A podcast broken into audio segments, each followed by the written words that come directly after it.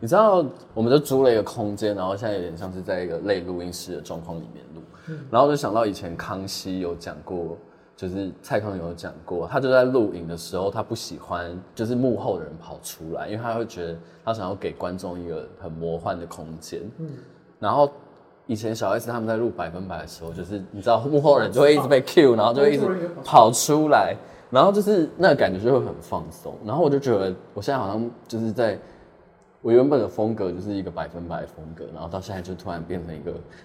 康熙的感觉，因为不是我自己开始的，因为我们今天有旁边有一位录音师朋友，所以就是会有一个很明确的起点，然后我就会觉得很尴尬。不会的。对，然后今天是又是可，我的占星老师。会不会很常上？有点太长。你还好？真的吗？你才来两次而已。哦，对啊，连连我的录音师都来了好几次了。对，他在旁边没有办法讲话。然后今天为什么会要这一集呢？的原因是因为，就是我跟就是在派派，因为派派去年年底的时候开了他自己的那个叫什么大师班的占星的大师班课程。对。然后因为我当初就是因为我追派派追很久，然后当初就是因为就是一大应该大家应该会一直叫你开课吧。对，对吧？就是已经开始咨询的时候，对，已经讲了很，就是蛮长的一段时间。因为我大概二零二一年就在追踪你，对，你很早。对，然后那时候，那时候二零二二年的时候，年终的时候，其实我就有在想要上占星的课，因为我觉得自学这件事情，家有个极限。嗯，对，然后那时候就那时候就抽牌，因为那时候开始学塔罗牌，然后抽牌的时候就跟我说再缓一缓。哎，结果缓一缓，缓到年底的时候就开课。嗯，然后今天就比较想要聊的事情是，一方面是我自己就是这半年来上课的心得，然后想问一下你，半年了吧？差不多，差不多半年，嗯，半年了。对啊，然后想问一下你，半年来把自己逼成这样的原因是什么？哎，我也觉得其实开课蛮蛮累的。嗯，因为我们我的课程是。一直滚动式调整，就是我大概知道说我的课纲有几个，但其实我只有录完一半，我后面一半完全没有录。就是我想说，我想要设计一个适合学生的课程。哦，就是你还在想要调的感觉。对，就是我想要这个课程是我跟学生一起完成的。哦。因为我自己上很多课，然后我的感觉是老师都讲的很多，但学生的吸收有限。哦。所以我还想说，那我要设计一个新的上课的模式。嗯，是让学生参与我的制作，至少，哎、欸，我前面录完了，然后他觉得他听不懂，或是我一直想说这很简单，但他卡住的地方到底在哪里，然后在后面去调。哦，所以开社团，让大家来问问题。对，对，所以我们课程才会，哎、欸，我到现在才，我应该到现在才开始放假。哦，真的假的？因为我前面还在上字幕。因为课程结束，除了后面突然多出一个第八单元，嗯、总共有八个单元嘛。对。后面突然多了一个第八单元，其实我觉得那个单元蛮奇妙的，等一下可以来聊一下。嗯，对，就是我觉得是我自己觉得应该是一般课程，特别是占星课程里面不会有的东西。对对，可是对那个除了那个东西之外，其实大概年后差不多就已经上架完了吧？前面关于技巧的东西，后面都是为了上字幕，然后我也没办法请人帮我上字幕，因为那些你自己上吗？因为那些是专有名词。我请那个字幕的，他们也看不懂，他们也听不懂我在讲什么。可是你不会先打那个逐字稿？我有逐字稿，但是其实我到时候都不会照我的稿子讲。哦，那跟我一样。所以那个、那个、那个上字幕的人就没有办法嗯上，嗯，所以我就变成我还是要自己去修、自己去改。嗯，因为我自己我自己上完课的感想是，我个人蛮讶异的，嗯，原因是我觉得。虽然它叫大师班课程，虽然它的目的是为了要培养占星师，但真的给太多了吧？嗯，我真的是用生命在给我的学生所有的东西。对，因为因为我上课前跟我上课后帮还是有帮朋友看嘛，嗯，然后帮朋友看盘的后后上完课之后帮朋友看盘，他们都有很明确的感受到那个。差别，嗯，就是会觉得，哎、欸，怎么现在讲的东西又更多了，嗯，对。然后自己，自己我自己上完课之后，就真的是蛮多症结点都有被搞懂对，就是因为因为我我我是一个很喜欢自己找，因为我前面也是自学了一段时间嘛，嗯、所以我其实就是前面都是自己在找饭吃，然后比如说偶尔也会问你，嗯，一些问题，嗯、但是。真的上课的时候就会发觉，哦，原来这个逻辑是这样，原来这个先后顺序是这样，嗯，原来一张盘它的重点要怎么找，嗯、是这样找的，对，对，就不会只是原本的哦，十二星座哪一颗星在哪里，然后那种很，我觉得偏教科书式的的的解读方式，嗯，我觉得你是上课的意义啊，但你一开始不会觉得这些东西。一次浓缩在课程里面，如果是小白来的话，会太难吗？有这个烦恼，当时有这个烦恼，所以后来我们又多了，就你带同学读书会。就如果大家有在看我的 IG，会知道说你蛮常在带读书会。所以我们要读书会这件事吗？就读书会啊，直播我都还，我就还好，也是因为我的学生们都很愿意帮忙。就你们，嗯，或是几位同学，他们愿意带这读书会，因为我觉得，嗯，有时候学生，哎、欸，老师带学生跟学生带学生的感觉又不一样。嗯，你看，像至少你每次带人读书，他们不是都很感谢你带他们？但我个人觉得你敢开社团这件事情也蛮有种的啦。对啦，就是你，你也要知道说，学生如果他没有得到他想要的东西的时候，那个批评会是很大的。我们今天要聊，我们今天要把一些真心话讲出来吗？还是就点到为止就好了？没有没有，我是其实我是我是很感谢学生的，我也能够理解，就是有的人很急，是因为他很想要赶快。嗯，学习完成。那这既然这是我开、嗯、开课的目的，但是我要知道说，我这个课程里面会有完全没有程度的，跟已经有程度的，跟很想要赶快出来的，我要怎么让这这么多的人可以在这个课程里面达到一样的目的？他本来就是我自己要去承担这个风险，这个风险，然后我要去调整，嗯、不管用什么方式去补补这个东西都可以。可是这个课一开始真的偏难，我不得不老实说，一开始其实、嗯、我因为。课是十月上嘛？对，我大概到十二月以前，有人跑来问我的时候，我都会跟他们说，我觉得你们要先自己看一些东西再来上。嗯。可是后面就上越上到后来就越觉得其实好像不用。我觉得应该是因为前面都在学像 perm 的东西对。那你就不知道说为什么我要学这么多字母然后他们每个都又很延伸下去然后我们是到了后面的章节才告诉你说整个盘的解读的 sop 跟重点在哪里然后你再回去看那些字母的时候你才知道说哦原来我学的每一个东西是要用在哪一块。因为每个东西它其实你你看一张牌，它其实每个东西都有都有意义，意义对都有对。然后可是你如果没有很熟的状况下面去解读这些东西的时候，你会觉得哎，怎么一张牌好像就长那样而已？嗯、但其实里面含的讯息跟资讯量非常大。对，嗯。对，就包括我们到，就包括好从刚讲到读书会嘛，嗯，其实那时候开读书会其实蛮大的原因是因为，我觉得因为我觉得你的决定是对的，就是派派的决定是对的，就是你先预录了一点课程，后面的部分再跟着滚动式调整，嗯，可是中间因为的确有些同学他会有一些迟疑，因为因为他不是一个。照着规律进行的课程嘛，嗯、通常就是，比如说你一周上完就上下一堂，一周上完下一堂，那、嗯、中间其实是有调整过一段时间。我觉得那段时间的确有造成某一些同学的疑虑，嗯，然后加上我那段时间我自己也想复习，嗯，所以后来就想说，哦，那就反正前面的东西也很多嘛，嗯、那就先来开读书会。嗯、但我其实读书会有一方面的心态有点小恶毒，样就是怎样恶毒？就是因为那时候。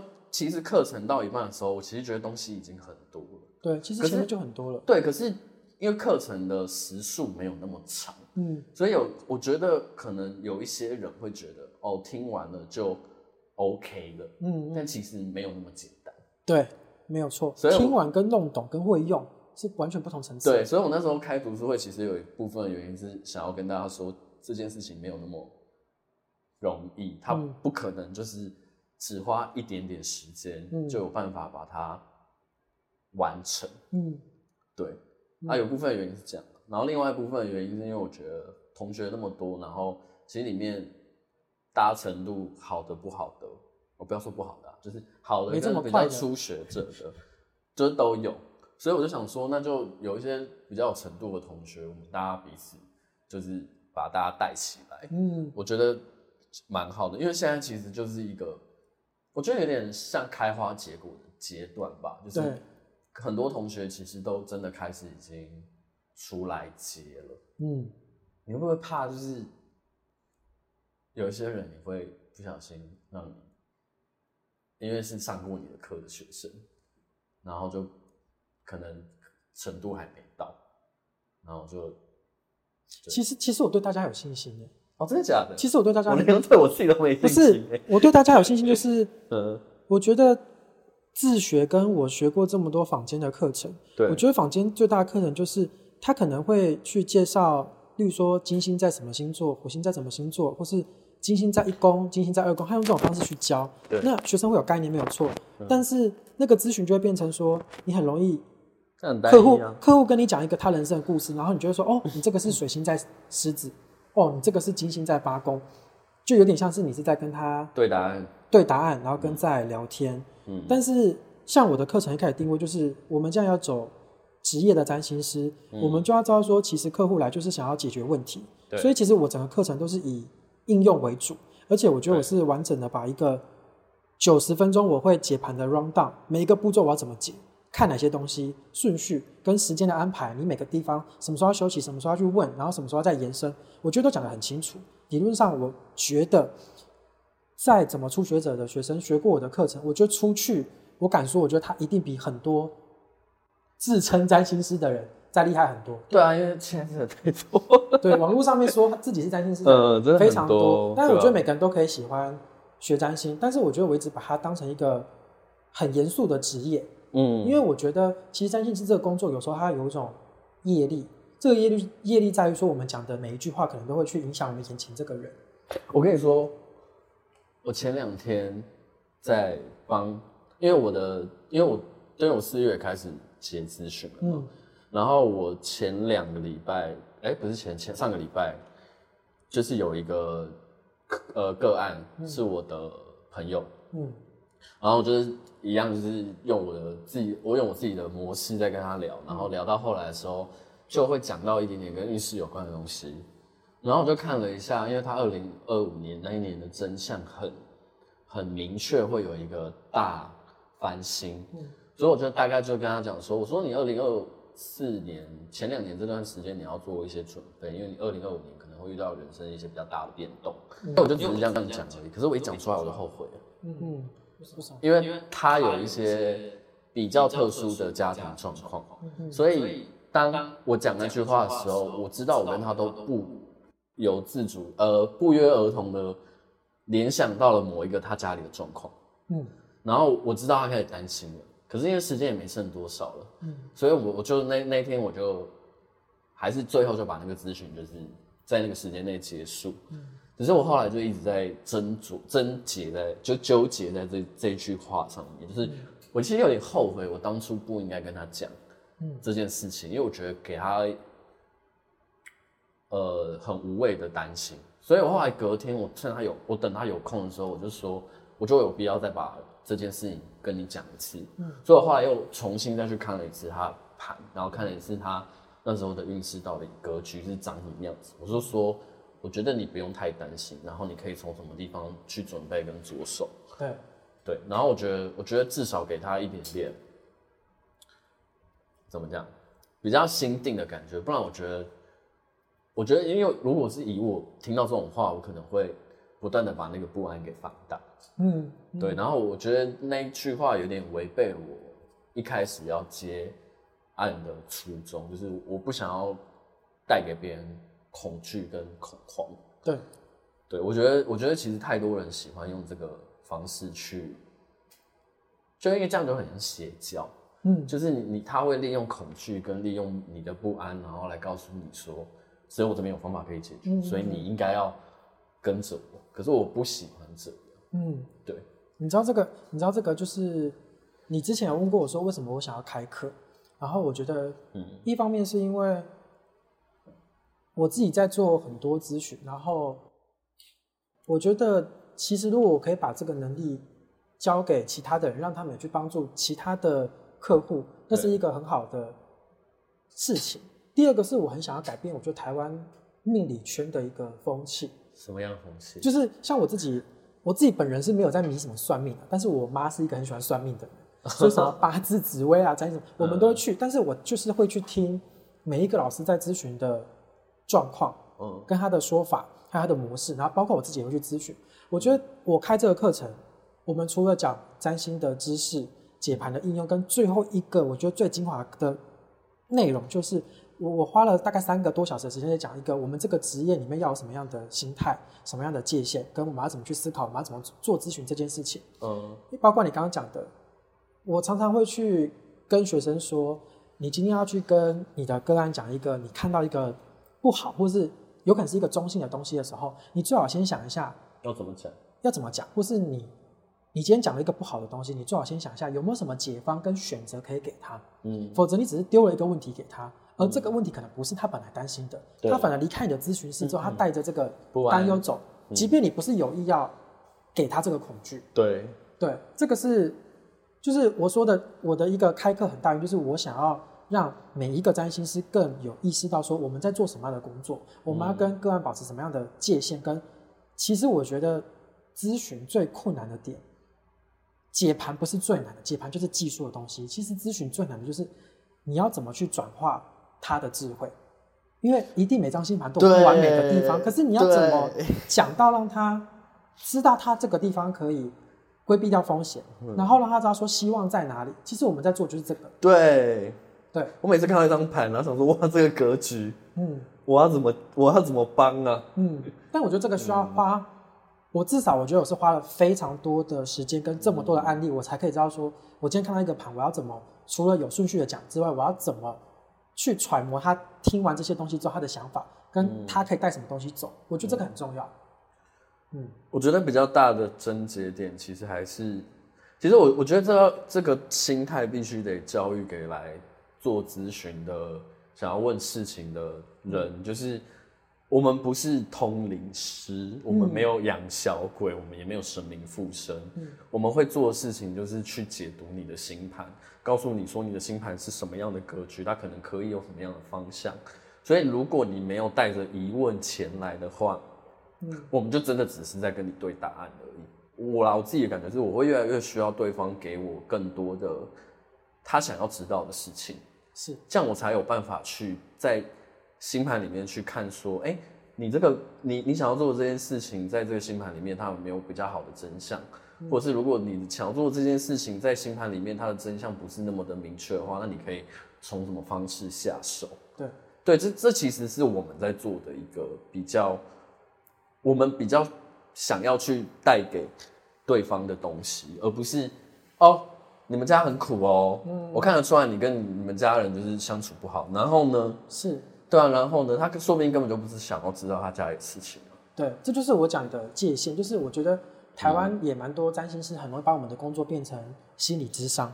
例如说，你说他的家庭不好，嗯，然后你们就会变成在聊他的家庭怎么样。对，咨询就会变成这样。但是我也一直告诉学生说，其实我们的工作并不是心理咨商师，我们的工作其实是顾问嘛。那所谓的顾问就是你要有问题，然后你要有你想要解决的。例如说，像你去找一个财务。财务规划师，好，嗯、你得让他知道说，你今天的理财目的是什么？你是要买房子？你，你要退休？你有多少钱？你的风险是什么？跟你担心什么？嗯、当我越知道你的状况的时候，我才可以跟你讨论出一个适合你的做法。这就是我们占星师的工作。我们不是在疗愈你，也不是在重建你的一个心理受伤的东西。嗯，但是当还是有这个方向的人呢、啊？我觉得还是有这个方向的占星师啊。对，对啊，对。我觉得这样才是对个案跟对占星都是都比较好，因为有时候，嗯，占星是有些人会很神格化自己嘛，就觉得你一定要照我讲的就是话去做才是好的。对啊，嗯，我觉得就是我们就是给建议啦，剩下就是还是要看自己的造化啦。对，我我觉得我自己 以前呢、啊，我很不喜欢我星盘一个配置，就是我是一个气功很强烈的人，就是我是一个非常在乎别人的看法跟在乎别人想法的一个人。但是后来我发现，我去做咨询的时候，我的状态变很好，因为我很能够以对方为主，去从他角度去思考，说他听到这句话，跟他今天来他的目的跟他的想法是什么，我很能够去揣摩。嗯，所以我觉得我咨询就做出一个心得，哦，然后再去教育学生说，其实咨询可以怎么做。哦，可是你你有想过，就是其实一个一套 pattern 就是一套模式，它可能不见得适用在每一个没错学生身上。应该说大方向让他知道。我们的工作就是协助、给建议跟分析问题，对，这就是大方向。可是你不能连分析的能力都没有哦。因为我觉得我遇到最多的想做身心灵工作者人，都是我想要帮助别人，我想要疗愈别人，嗯，可是你并没有一个可以分析的能力。哦，对，这就是一个很大的问题。我觉得就像我们占星师自己在自学的时候，我们很容易就是去看每个行星跟星座宫位的时候，其实你要去想，你的个案也能够看到这些东西，对啊。可是为什么他看了他还是？人生有疑问，嗯，这就是他需要占星师的地方。对，我我其实很怕，虽然我自己好像也会做这件事情，因为我 podcast 有聊跟占星有关的东西。有时候我每次听到人家在讲什么，比如说哦，你金星武功就是怎样怎样的时候，我就心想说，呃，可是你没有看到他这张盘，你不知道他的配置长什么样子，你确定他金星武功桃花就很旺吗？嗯，对啊，所以我我就我就会，对，因为他会变成那样的一个，就是星盘它会长那样，嗯。它就不是等于是说，它就不会是一个个别的单一的是面相，它会有非常多的面相。所以其实课程里面，我自己觉得对我来讲，前期学到最重要的事情是你如何把这一些分开的元素摆在一起看。对，有节奏的看跟有步骤的看。对，因为我觉得学占星或者学任何命理，包括什么 MBTI 啊、人类图，嗯，我觉得人有一个不好的习惯，就是很喜欢帮自己贴标签。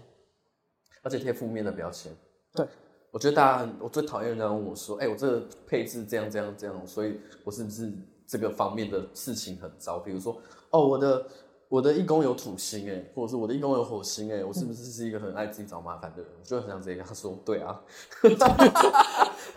每个人的风格不同嘛，像我就会觉得说，我不是，就是他来问我这些问题的时候，其实我都是在想办法怎么去转化他的想法。哦，对啊，对啊，对，你你你你可以怎么发挥这个？不好的东西转化成好的东西，嗯，不是你可以在努力在什么方向，嗯，因为我觉得一定有好命跟不好命嘛，这是我们一定知道的事情。但是你只纠结你不好的地方是没有意义的。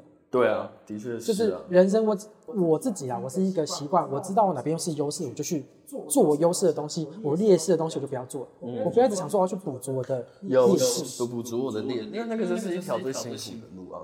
对啊，对啊，因为你做你也不见得。开心，嗯、对对，所以我自己离职了。哦，对你离职了，对啊，因为我其实我其实很很很大的原因是，我想要从那个怎么讲呢？我想要从一个 house 的上班族变成一个自由工作者，其实有一个很大的原因，我看我自己的配置。啊，对对对对对，因为我当上班族的格局非常烂。嗯嗯，对，然后我做自由工作者的格局会好一点。嗯嗯，所以我就觉得，那不管怎样，就是不要回去上班。嗯，所以我就又决定离职。但我觉得他帮助我蛮多的，我不不得不老实说，我觉得即使我觉得这个课程其实很重要的一件事情是，即使你最后没有要往占星师的，我觉得不是一定要往占星占星师的方向，你才需要来上这个课。如果你只是想要认真的去觉察你自己可以往什么样的路走的话，其实我觉得这堂课帮助。也蛮大的，嗯，老实说，我觉得我是一个非常，就我，我觉得我对自己是一个比较没有自信的人，但是我对于劝别人学占星这件事，我非常有自信。对，因为我觉得我一开始也没有要当占星师，嗯，但是我学占星之后，我完全没有啊，但是我觉得我学占星之后，我的人生比别人进步的快很多。对，我思考事情的角度跟我做事情的方法，我觉得比以前进步的很多。的确是，对对，因为你看事情的角度会变，然后你不会羡慕，你也不会去很快。对对，学占星就是有这个好处。嗯，学命理的人都会有这个，都会有这个优点啊。我觉得就是提早，我觉得是有点像是提早，嗯，看到一些事情是在那个年纪里面你可能没有想过的。对啊，我觉得就是你虽然会有不好的配置，但是当你看很多盘的时候，你就知道说每一个人都有不好的地方。第二个是说，即便不好，我也知道说什么时候会有好的运，我只要去接住那个好的运，我在那个时段努力就好了嘛。对，而且而且在读书会的时候，就会感受到这件事情很明显，因为大家都会分享自己的星盘嘛。对。然后就可以看到，我自己觉得命格，我自己觉得格局好的星盘，反而很羡慕我们这种没错不稳定的格局。然后他们，我们这种很不稳定的格局，就是很羡慕那种很稳定的格局。对。对。然后其实，其实每一种都有每一种格局的活法，只是你要不要去接受这个样子的你，就是你自己。嗯，因为我觉得其实人啊，嗯，就是幸不幸福的关键是你的眼界哦。但是你看啊，如果我们没有学这种神秘学，好了，我的眼界可能就是我每天上班这些同事跟主管，我生活就这十几二十个人跟我的那些朋友，嗯。但是学占星之后，你已经比别人多不同眼界。当你做咨询，你看像我一年可能要做一两百个咨询的时候，嗯，你一次要知道这么多人不同人生故事的时候，你看事情的角度，你绝对会改变。哦，每一个困难你就不觉得那是困难。可是这件事情，我自己会觉得。我还是想去工作，我还是我也会想工作啊。对，可是我想要去工作的原因就会变得是，我不想要把自己绑在某一个地方，因为我是一个很容易待在某一个地方，然后很舒适，然后就会持续一段时间。嗯，所以我就觉得好，如果出来当自由工作者的话，我的人生可能就只会只剩下我自己跟我的个案，然后我觉得那样好像也有一点不太好。所以我就觉得，哎、欸，好像还是可以去做别的事。所以我好像也是一个没有办法让自己闲下闲下来。其实大部分的占星师都是兼职的啦，大部分。哦、嗯，好像是是吗？其实蛮多都是兼职的、啊。因为养不活 自己，这是一个问题，养不活自己是一个问题。嗯。但是我觉得兼职跟正职都 OK 啊，我觉得那是不同的人生选择。对，那是不同的人生选择。我觉得还是回去看一下自己的格局啊，适合怎么样的状态。嗯嗯，你这个课程筹备了多久啊？从十月上架往前拉的话，你说写课纲吗？对啊，写课纲我大概应该花了有半年到一年时间写完。我后面的单元虽然没录，但是其实我早就写完了。嗯。但是我只是因为学生问的不同问题之后，我就要重新去调整内容。嗯。所以其实大概要筹备一年。但其实你如果说，我觉得其实筹备课程。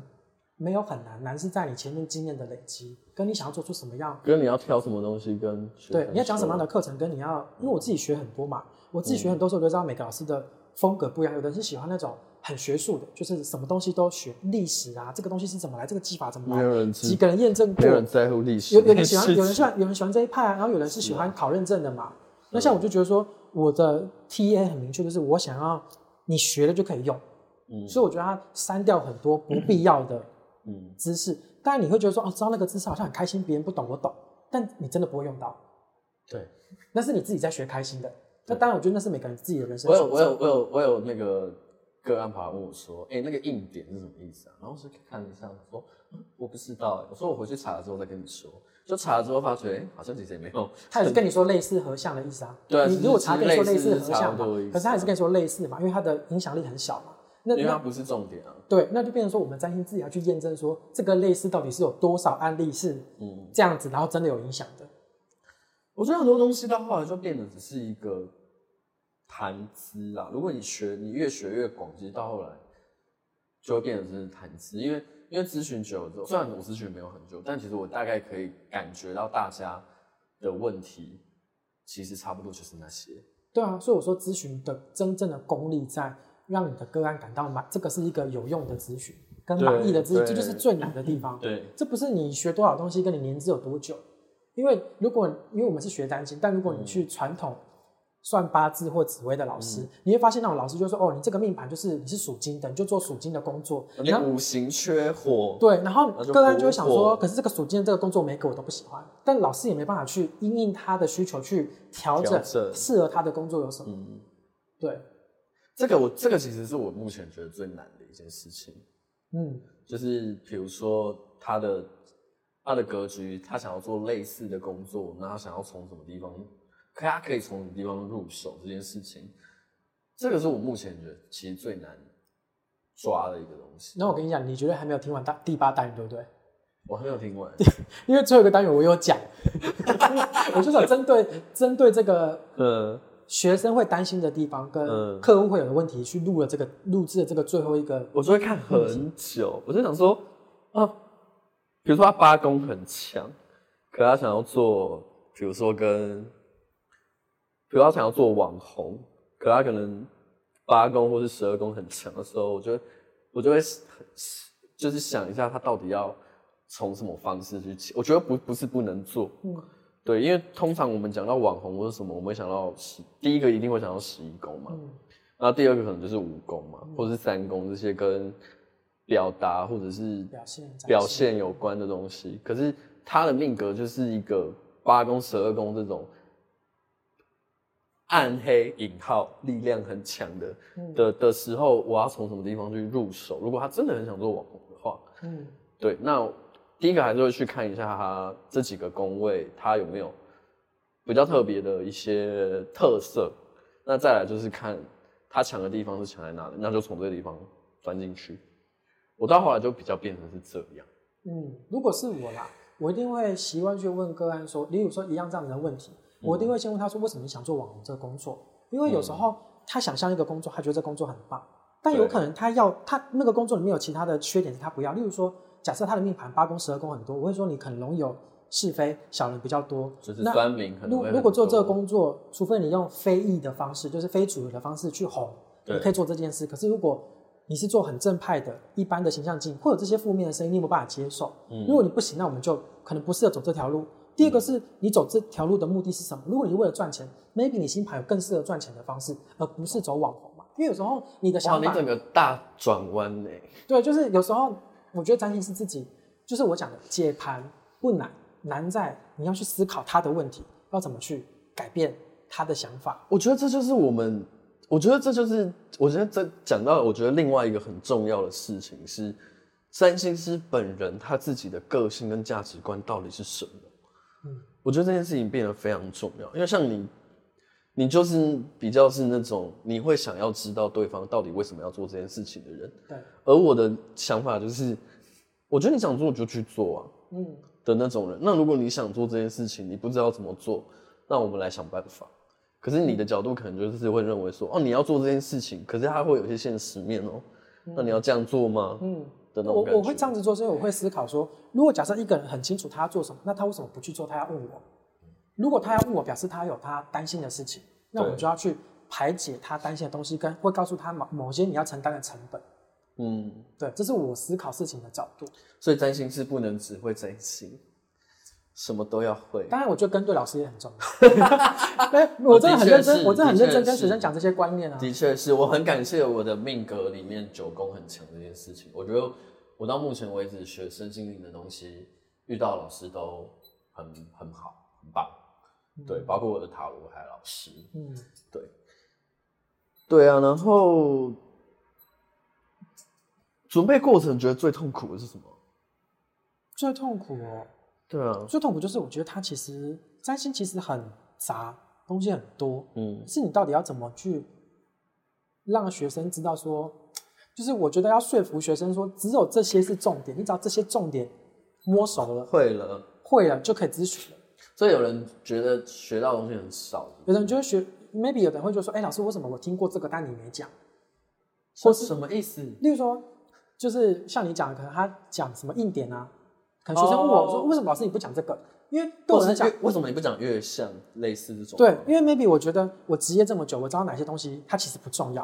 嗯，以及你的时间有限的情况下，你不应该去讲这些东西。嗯，那第二个是我觉得，像我们前面那个单元在讲什么行星星座跟宫位的时候，嗯，你会觉得这些东西很简单，你可能只听一个小时，听过去就听过去。可是你有没有办法去运用？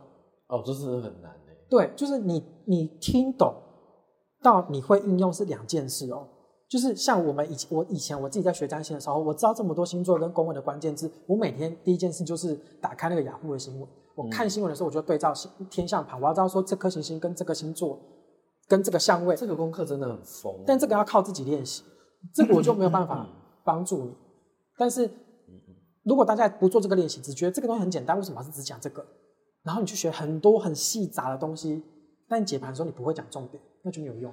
对，因为星好，你就把星盘想象成是某一个某一个世界，嗯，然后我们现实是另外一个世界，这两个世界本身是有连接的。嗯，可是如果你只学了，可是如果只学了占星的部分，可是你没有把它应用到现实上面，那这两个世界它本身没有连接的话，那你学到的东西其实就是平行世界的东西。我自己的感觉是这样。没错，因为你要想哦，占星已经流传两千多年，两千、嗯、多年前跟现在的职业差多少？差很多。以前没有这些职业，以现在有的职业以前没有。对啊。但是天上就这十颗星，所以你要会去学会把那些关键字去延伸跟活用。你不活用的时候，你就会觉得说，对啊，属金的就这些工作啊。啊，他问我那工作，我不知道他是属于哪一个，你就没办法解答客户。不是，我觉得现在的人已经很幸福了，可以有这么多的选择。我觉得如果以我自己的格局来讲，我觉得我在古代可能就是那种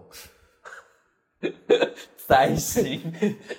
哎、欸，其实其实你看哦、喔，你会觉得你的命格不好，那是因为其实古代的人活不长，哦、跟以前的职业是世袭的嘛。你爸，你爸是打铁，你就是打铁的。你爸是砍柴，你就是砍柴的，所以那个所谓命格好的，就是他出生就是当文官的，因为以前的工作有限。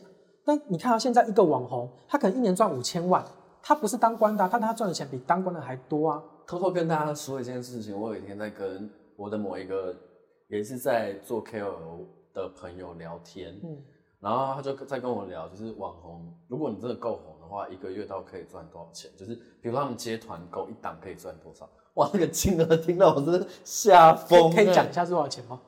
反正你又不讲人，呃、你又不讲人，只讲钱。我想一下，呃，好，比如说一个怎么讲啊？好，比如一个粉丝大概有到二十万的人，好，我、嗯、我随便举例，然后他可能一个礼拜开模一个团购，他可能每一个商品是抽几趴。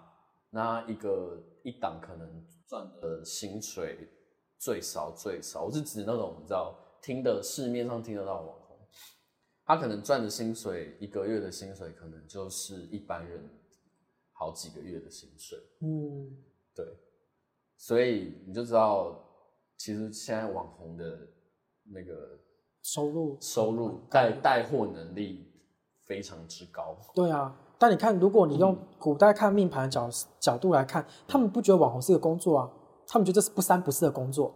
古代认为好的就是当官的人才是好的嘛。对啊，或者是或是公务员嘛。对啊，但是我们多少人的工作其实薪水比公务员还高。就是我论命的时候，其实你要能够想古代的人是怎么想一个命盘，跟现代人怎么看一个命盘，跟你要的是什么？有的人要名，有的人要钱嘛。那那个选择就会长不一样。对，这就这好像就是我对东方命理比较没有感觉的一个原因，因为我现在还没有感觉到那种东方命理跟现代的社会接轨的那种感觉，可能已经有了，可能已经有了，但是它不好推广，因为东方人喜欢藏私啊。你看，像占星，为什么他？你其实你不会觉得占星有很多学派的课程。没有，那是公开的啊！你就算你不找我学，你英文好一点，你找国外老师学，不是我学到差不多东西。我的意思是你你的那些技法，或者是你研究出来的那些属于只属于你的技巧，你都不会怕，就是被外外露吗？不是？我觉得是有这个可能啊，有这个可能。但是如果你用一直一直用这种想法去做的话，你就永远不用开课程。就是如果你是担心我，所以你开课程其实也不是为了赚钱吗？我跟你讲，如果要老实说，对，我也觉得，如果你其实有更多可以赚钱的方式。就是我，我觉得如果你要赚钱，开课程好像是一个最没有效率的方法。对啊，它不太会有很很大的效率。它不是，我觉得不单单是为了赚钱。嗯、就如果你要赚钱，有很多方式可以做。对啊，我我觉得我们比较像的一点，可能就是我们不会觉得赚钱不重要，可是我们也想要做我们自己想要做的事情。所以我刚刚说有一点小小自大的感觉，就是我觉得我想要改变这个台湾算命的风气，因为我觉得我自己的影响力有限。对，但是我让学生，包括你做自媒体，你也是影响的一环啊。你常常在那边呼吁说你我们不是通灵，我们不是通灵。久而久之，台湾就会有一代的人知道说，哦，算命师就不是在通灵，他们是会分析的。啊，我就是用听分析的角度来听一件事情，对啊，这就是影响啊，这就是我想带给别人的。嗯嗯。然后我就传承出去了。对啊，其实一开始我做自媒体是这个想法嘛，教课也是这个想法，因为靠我自己能够做的影响是有限。你觉得你自己只就咨询这件事情可以影响到人偏少？偏少，但是我还是很喜欢咨询，因为我觉得咨询是一个可以很深入进入一个人的生活跟世界，跟他思考事情的方式。嗯，你跟他互动，嗯，然后去解决别人的。我是一个喜欢解决别人问题的人。对，你是很解决问题取向的。对，就是学生什么问题，我就解决学生的问题；客户什么解决解决他们的问题，因为我会在这个里面找到我快乐的方式。因为我七工人嘛，对我来对，对我来讲，不是赚多少钱我很快乐，是我有多有名。七工人其实很像经纪人。对啊，嗯，就是一个人开心我就开心，嗯，一个人成功我就觉得快乐。好像是我好像不是这种。对，所以你就会你做咨询的风格就不会跟我一样。哦，差蛮多的。嗯，对我有我有我有个案是有先去找你，然后他们觉得好奇的话来找我，他就说我们两个风格差很多。嗯、对，但是 准确度应该不会差太多啦。呃，我觉得就是切入的角度跟方向不太一样。可是，对，的确，我觉得看的东西应该是一样的。因为这个也是我想讲，因为有一阵子有一个学生就问我说：“嗯、你教这么多学生，然后都是你的学生，你都不不觉得他们有一天会互相竞争吗？”但其实我其实也常跟学生讲，你不用怕竞争这件事，因为他会找我算，他会找你算啊，他找我上课，他会找他上课啊。嗯、这个市场就是我觉得，如果你的眼光很狭窄，你觉得我要垄断市场，你就很常去批评别人做的不好。别人做的很烂，然后你就想留住这些人，可是其实客户是流动的，他会想听讲，也会想听，想会听他讲。而且老实说，就是大家如果都这个心态的话，这个产业就不会进步。对，大家要我们特别是共同产业的人，我们必须要彼此帮忙。我们要影响的其实是这个圈子以外的人，而不是里面的人。嗯，这其实虽然说我一开始做 Podcast 的目的不是。这件事，可是我觉得到后来，他会越来越会变成这个样子，就是开始去认真的告诉大家关于各种神秘学，它其实你应该要有的角度跟方向是什么。就是因为我真的最讨厌遇到那种，我想我最讨厌遇到的客人应该跟你也一样，就是